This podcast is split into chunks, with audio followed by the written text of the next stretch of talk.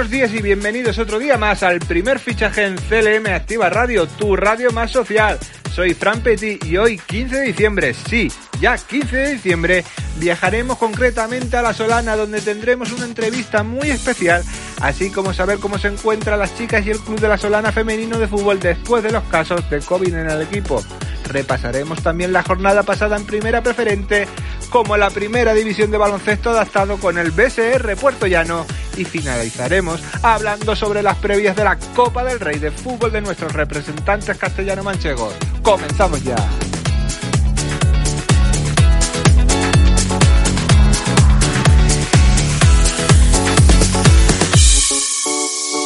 Ya se habrán dado cuenta que hoy tenemos un día muy cargado de información, donde esperamos que esta vez las grandes multinacionales que dominan esta red no tengan una caída mundial como la que ocurrió ayer, ¿verdad?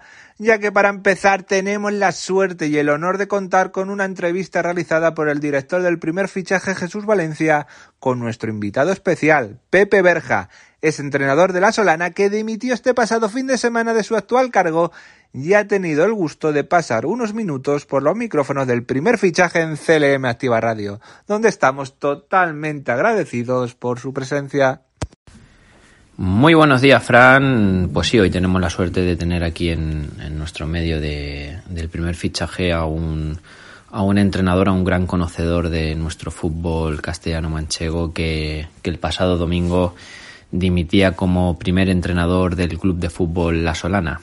José Berja Vega, más conocido en el mundo futbolístico como Pepe Berja, eh, un entrenador de, mm, criado en la cantera de, del Linares, un delantero de, de, la vieja usanza, que bueno, que comenzó a labrarse un futuro como, como delantero y en el equipo de, de, su, de su ciudad, de Linares, y que con el paso del tiempo pues empezó, se forjó como entrenador, tuvo una, una etapa en nuestro, en nuestro fútbol castellano-manchego en equipos como el, como el Club Deportivo Manchego Ciudad Real y, y en Miguel Turra, en el Club Deportivo Miguel Turreño, en Primera Autonómica y en el Atlético Teresiano, un entrenador muy conocido en nuestro fútbol y que a sus 43 años vive en Miguel Turra, donde regenta una tienda de artículos deportivos y como bien decía, eh, tenemos la oportunidad de hoy tenerlo aquí. Muy buenas, muy buenos días, Pepe.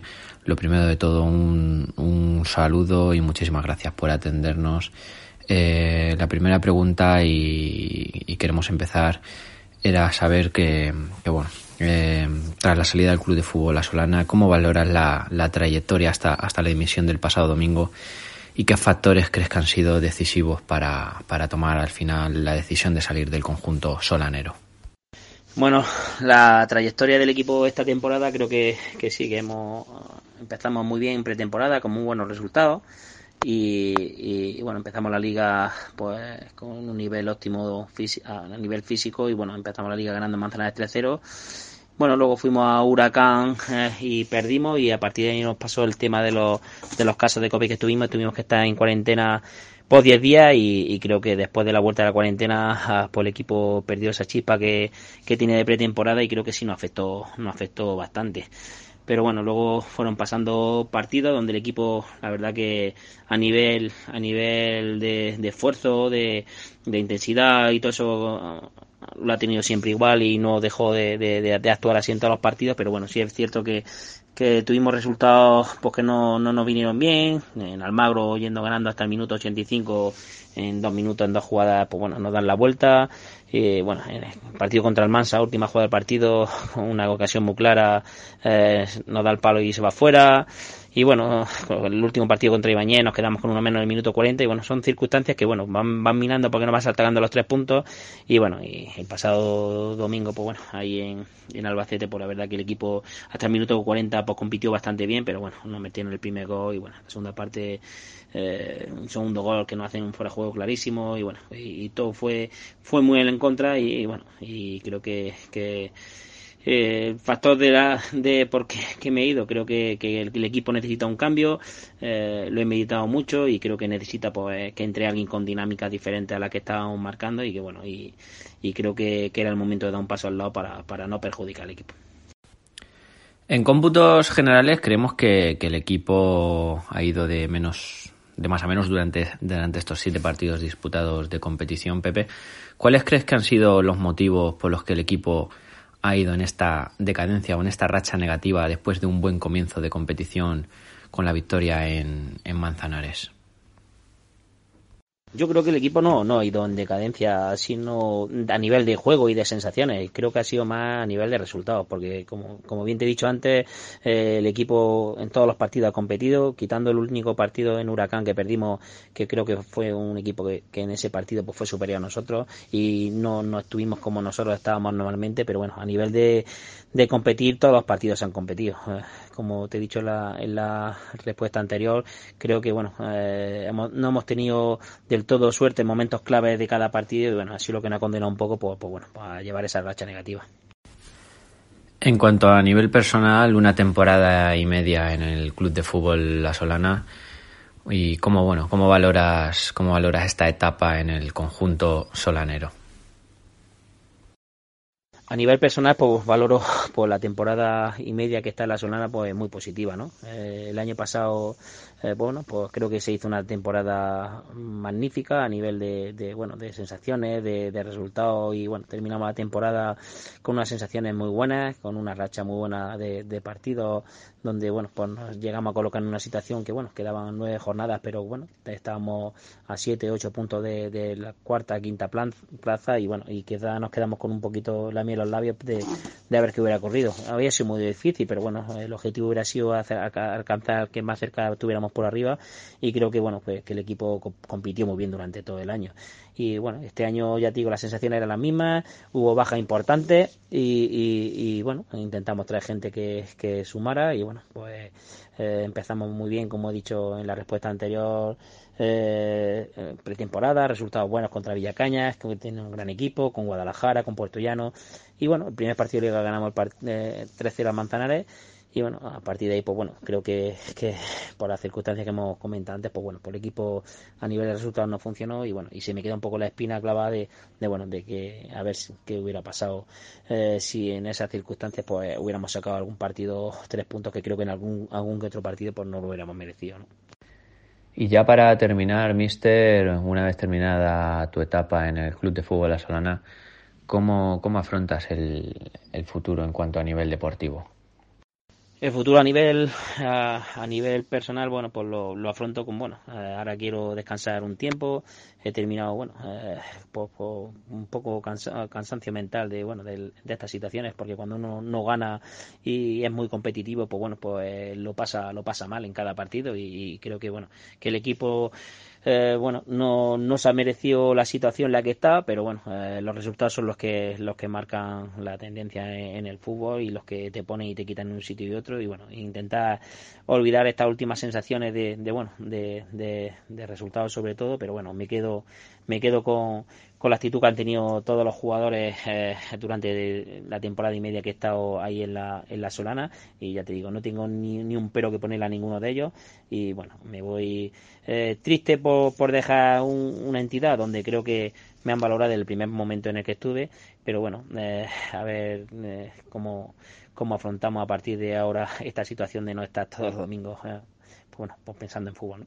Muchísimas gracias Pepe Berja por regalarnos unos minutos de tu tiempo en esta entrevista tan interesante, deseándote la mejor de las suertes en el futuro, que seguro que la tendrás porque eres una excelente persona y un excelente entrenador.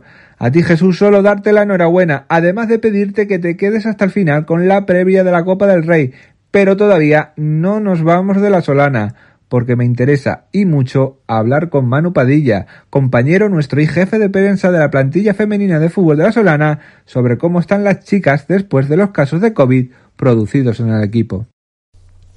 Muy buenas a todos los oyentes de Radioactiva CLM. Mi nombre es Manuel Padilla y soy el encargado de la comunicación del fútbol femenino en La Solana y colaborador en el primer fichaje. Como algunos ya sabréis, el viernes pasado detectamos varios casos positivos dentro de la primera plantilla amarilla. Como solemos hacer cada viernes, eh, es el día predestinado para pasar los rutinarios test semanales. En esta ocasión, pues detectamos hasta cuatro casos positivos. Como manda el protocolo remitido por la Real Federación Española de Fútbol y la Federación Castellano-Manchega pues avisamos a los diferentes estamentos, entre ellos Sanidad, para recibir indicaciones e inmediatamente fue suspendido el entrenamiento que teníamos previsto tanto para ese viernes como para el sábado. A su vez tuvo que ser aplazado el, partido que teníamos previsto para ese domingo contra el Cáceres y que fue, nos fue comunicado ese sábado. Em, bueno, la verdad que fueron momentos difíciles porque no nos habíamos enfrentado a esta circunstancia todavía. Llevamos seis jornadas de liga jugadas y, no nos había pasado. Sí que es verdad que a otros rivales sí que habían tenido que pasar por esta situación de vivir varios casos positivos en su plantilla y la, verdad que nos pilló un poco desprevenidos, no, no, no nos lo esperábamos. Pero bueno, es una cosa por la que vamos a tener que pasar todos los clubes indudablemente. Nosotros pues seguimos toda, todo el protocolo que está establecido, realizamos los test 48-72 horas antes del partido y bueno, pues esta vez mm, nos tocó, nos tocó que saliesen casos positivos. Algunas de ellas presentaron síntomas, pero bueno, están bien de salud y es lo más importante. La verdad que nos ha, nos ha pillado en el mejor momento de, de la temporada cuando le habíamos cogido ya el punto a la categoría y estábamos bastante a gusto consiguiendo victorias, empates, sacando puntos, peleando los partidos contra los equipos llamados a pelear por el ascenso. Y bueno, de momento el, cuerpo técnico ha preparado ejercicios para que las chicas vayan haciendo desde casa y, minimizar eh, daños en, en, esta semana, semana y media que pues no vamos a poder estar eh, realizando trabajo sobre, sobre el terreno de juego. La intención es aplazar también el siguiente, el siguiente partido, que sería contra el Granada, el, este domingo que viene, en casa también. Ha sido. Nos ha pillado muy mal porque volvía al público, a la moneda, teníamos dos partidos seguidos en casa, entonces una desilusión muy grande la verdad. Pero bueno, vamos a intentar recuperar algunos de estos partidos durante la Navidad y solo queda esperar que las chicas se recuperen pronto. De momento estar en casa, trabajar desde ahí y volver a la carga cuanto antes. Muchas gracias Manu Padilla por tus palabras que nos hacen respirar muchísimos más tranquilos al saber que todas están bien dentro de lo que cabe, deseándoles solo una pronta recuperación para empezar con fuerza el año 2021. Veo unas gafas relucir mientras llegan y eso significa que le tengo que dar paso a Javier Heredia para que nos cuente qué ocurrió la jornada pasada en el fútbol del césped sintético y tierra y barro de la primera preferente. Muy buenas, Fran. Muchísimas gracias por invitarme de nuevo a, tu, a vuestro programa. Y para analizar hoy toca eh, analizar la primera preferente de los tres grupos. Vamos a empezar por el grupo 1. En la Jineta Quintanar aplazado hasta el día 6 de enero. Tomelloso 5, Membrilla 0, Campillo 1, Munera 1, Atlético Osa 3, mejor dicho, Atlético Osa 4, Herencia 3, eh, San Clemente 1, Cristianense 1 y Sporting de Alcázar 0, San José Obrero 2. La clasificación, líder el Cristianense con 11 puntos y le sigue con 9 el Osa en los puestos para posible ascenso. Por la parte de abajo, el décimo es el quinto eh, con cinco puntos el Membrilla, el penúltimo Tomilloso con cuatro y Alcázar con cuatro. Vamos al grupo 2 de la preferente, cuando eh, los resultados han sido los siguientes. Miguel Turreño 0, Almodóvar 0. Toledo B descansaba. El Orgaceño Urda aplazado al, a, al, según nos pone aquí la federación, 13 de diciembre a las 4 y cuarto, pero no pone resultado, aún no sabemos por qué se, se pudo aplazar ese encuentro. Noblejas 2, Atlético Consuegra 1, La Fuente 7, Soseca 0, Carrión 4, Valdepeñas 0 y Mora 3, Daimiel Racing Club de Fútbol C 0. La clasificación. Noblejas líder, con 14 puntos, le sigue Carrión y Almodóvar y Miguel Turreño con 13. Por la parte de abajo, Toledo B 2 puntos, Orgaceño 2 puntos y Urda 1 punto. Vamos al grupo tercero de la preferente. Los resultados son los siguientes.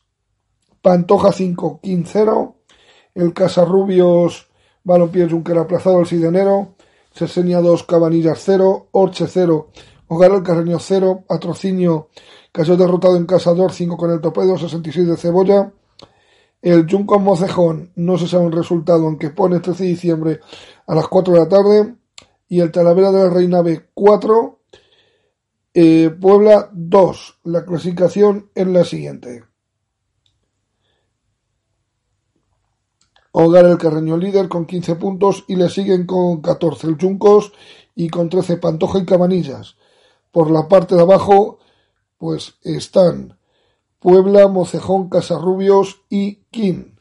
También recordar que hoy juega el Viñalbal y Valdepeñas en Noya en, en Copa del Rey de Fútbol Sala. Le decimos que muchísima suerte en ese partido y que pueda eliminar al Noya, un Noya que tiene jugadores castellano-manchegos en sus filas. Esto ha sido todo. Hasta mañana Javier Heredia cuando se sienta Cristina Caldera que nos viene a cambiarnos totalmente de disciplina deportiva para hablar sobre el encuentro que se vivió el sábado pasado en la primera división de baloncesto adaptado donde el BSR Puerto Llano luchó intensamente para ganar a todo un Barcelona, dejando escapar la victoria en los últimos minutos del último cuarto del encuentro. Cuéntame, Cristina, ¿qué pasó para que se fuera de los dedos una victoria que parecía totalmente asegurada? Buenos días, Fran, buenos días a todos. A ver, mi crónica para el partido creo que mm, fue un partido prácticamente entero de un tú a tú creo que en casi todo el partido estuvimos nosotros por delante, menos en el segundo cuarto me parece que, se pusieron ellos. Conseguimos empatarles y luego así fue prácticamente un ten con ten, ¿no? Eh, vamos, pues eso, eh, una canasta a ellos, una a nosotros y así. Conseguimos pararles, eh, ponernos nosotros por encima, pero sí que es verdad que el último cuarto para mí fue el peor que hicimos, sin duda. Eh, estábamos cansados, eh, físicamente nos superaban en todo momento. Pero bueno, al final nosotros también impusimos la calidad ¿no? que, tenemos y sobre todo la, la, experiencia de los jugadores que habían pista en ese momento. Se nota que llevaban muchos años jugando y supimos cómo pararles, pero sí que es verdad que en el último cuarto sobre todo los cinco últimos minutos, porque sí que es verdad que al principio no empezamos mal, pero los cinco últimos para mí fueron desastrosos. Creo que en ningún momento se supo cómo parar el partido. No se pidió tiempo muerto hasta que quedó un minuto y poco. Y ya era demasiado tarde, obviamente. Creo eso, ¿no? Que cuando quedaban cinco minutos y se veía que nos estaban igualando, había que haber parado el partido, haber hecho algún que otro cambio, ya que había jugadores en pista que, se veía de mi equipo que, que no podían más, que estaban dándolo todo, pero que estaban reventados, le faltaba el aire y físicamente no, no aguantaban ya el ritmo que quedaba de partido, porque con ellos fue un partido súper físico, más que mental. Se nota, ¿no? La mayoría son gente joven y estaban prácticamente haciendo todo el rato presión. Creo que eso nos jugó una mala pasada ahí nuestro físico. Pero sobre todo eso, el no haber sabido parar el partido en el momento que era, de haber hecho algún que otro cambio y que hubiera salido pues gente fresca, ¿no? De, banquillo. Y alguna que otra táctica, aunque fueran faltas rápidas, por ejemplo, no, no hubiera estado mal, porque sí que es verdad que esa opción se nos dio cuando quedaba un minuto y poco ya era demasiado tarde hacer la falta rápida porque el partido estaba ya prácticamente perdido. Como no nos hubiéramos tirado nosotros tres triples para ganar, mm, prácticamente estaba imposible. Pero bueno, creo que al final lo que nos queda es que hemos mejorado mucho desde el partido de Juventud al de ahora. Y a pensar en el siguiente rival, que es este fin de semana en Murcia, y yo sobre todo el observar, ¿no? Porque quiero ganar al Barça en su casa en febrero que vamos y, y espero que se pueda conseguir. la verdad, porque ya que ellos nos han ganado aquí de muy, muy poquito, yo aunque sea de un punto, prefiero ganarles ahí en su casa, que seguro que les pica más que a mí, que me hayan ganado en la mía. Pero bueno, es eso, creo que podremos mejorar un poco más el físico de, de aquí a que nos volvamos a enfrentar con ellos, o eso espero por lo menos. Y no sé, que hubiera habido más cambios hubiera estado muy bien porque nos hubiera valido para saber pararles de nuevo, ya que ellos también estaban físicamente bastante reventados y no cambiaron prácticamente el banquillo, entonces todos los que había llevaban desde el minuto uno jugando. Ya a nosotros nos hubiera venido bien eso porque salíamos frescos y, y ellos no se hubieran esperado eso, pero bueno, al final las decisiones no las tomamos los jugadores, así que bueno, ahí queda eso. Muchas gracias y esperemos que podamos ganar en Murcia. Por lo que me dices, queda bastante claro que luchasteis hasta el final. He de decirte que me impresiona esa capacidad de analizar todo al detalle con una visión de juego que muchos entrenadores, no solo de tu disciplina, sino de cualquiera, quisieran tener o en ellos mismos o en su plantilla, porque es un honor y orgullo escucharte, Cristina. Como estoy seguro que lo piensa Jesús Valencia, que vuelve a ponerse delante del micrófono para hablar de la competición por excelencia, la Copa del Rey de Fútbol, donde algunos de nuestros equipos regionales de Segunda División A, Segunda División B y Tercera División tendrán diferentes eliminatorias, algunas históricas, en esta competición desde el día de hoy y hasta el jueves.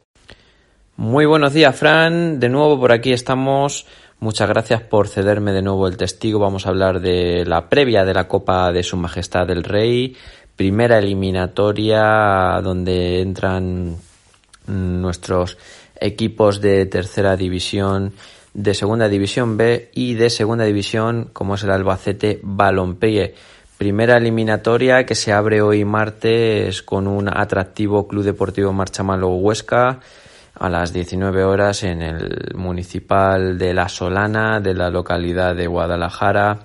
Un partido, como digo, muy atractivo ya que el conjunto gallardo participa por primera vez en, la, en esta primera eliminatoria de la Copa del Rey y se ha recibido con muchísima ilusión en la localidad de Guadalajara este partido ante un primera división. Se ha movilizado mucho el equipo gallardo y se espera una muy buena entrada hoy en el municipal de La Solana, partido que será dirigido por el andaluz José Luis Munuera Montero. Ya mañana miércoles tendremos dos partidos más de, de esta Copa del Rey con participación de nuestros equipos. El Club Deportivo Quintanar del Rey recibe al Sporting de Gijón, un equipo de segunda división, y no lo hará en el Municipal de San Marcos, sino que se traslada a Albacete, a la Ciudad Deportiva Andrés Iniesta, un estadio con mayor capacidad mm, de público. Y bueno, viene un equipo de segunda división, un partido donde el equipo quintanareño lo recibe también con muchísima ilusión, esta participación en la Copa del Rey.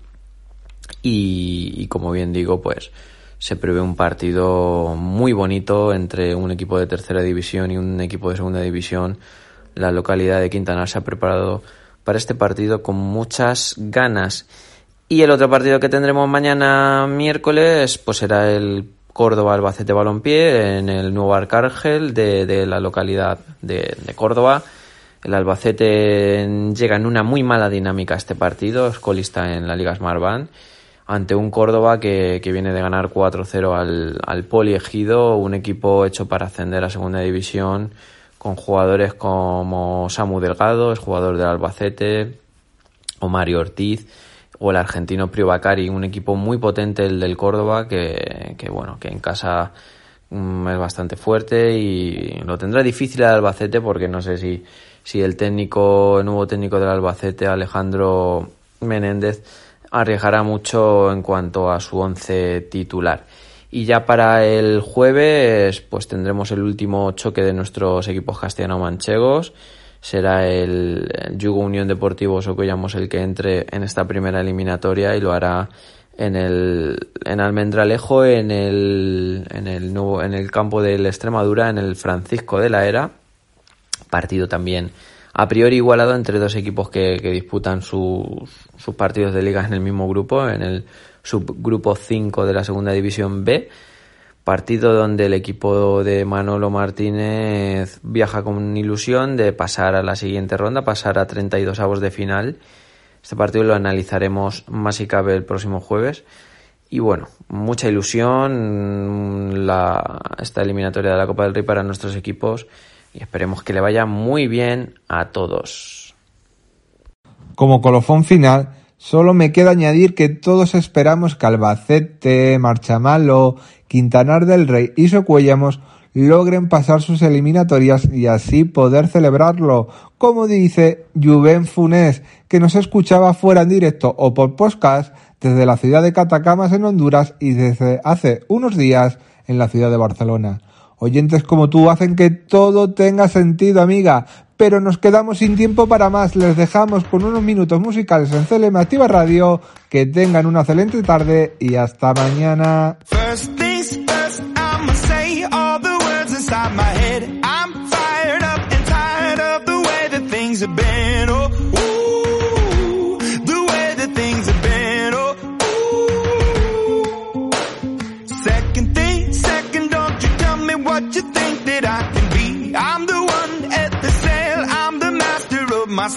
Ooh, the master of my CEO. Ooh. I was broken from a young age, taking my soak into the masses, writing my poems for the few that look at me, took to me, shook at me, feeling me, singing from heartache, from the pain, taking my message from the veins, speaking my lesson from the brain, seeing the beauty through the. Hey, pick me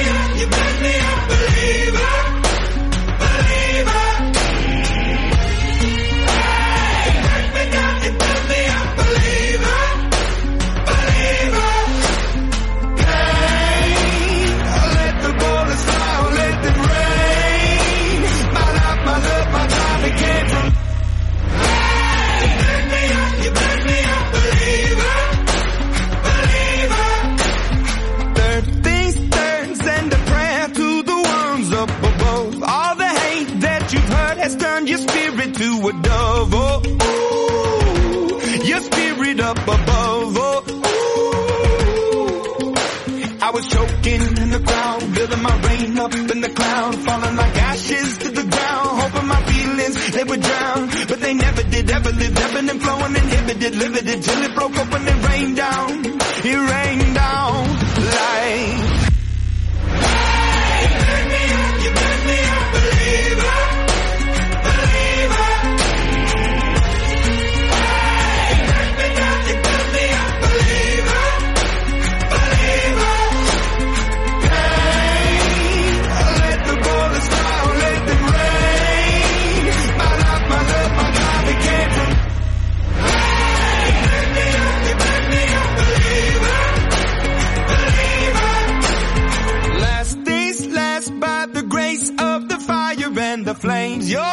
taste of the future, the blood in my veins, oh, ooh, the blood in my veins, oh, ooh.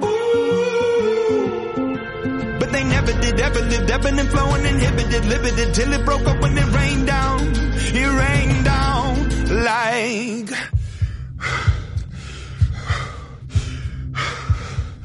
I want to stop. We can't.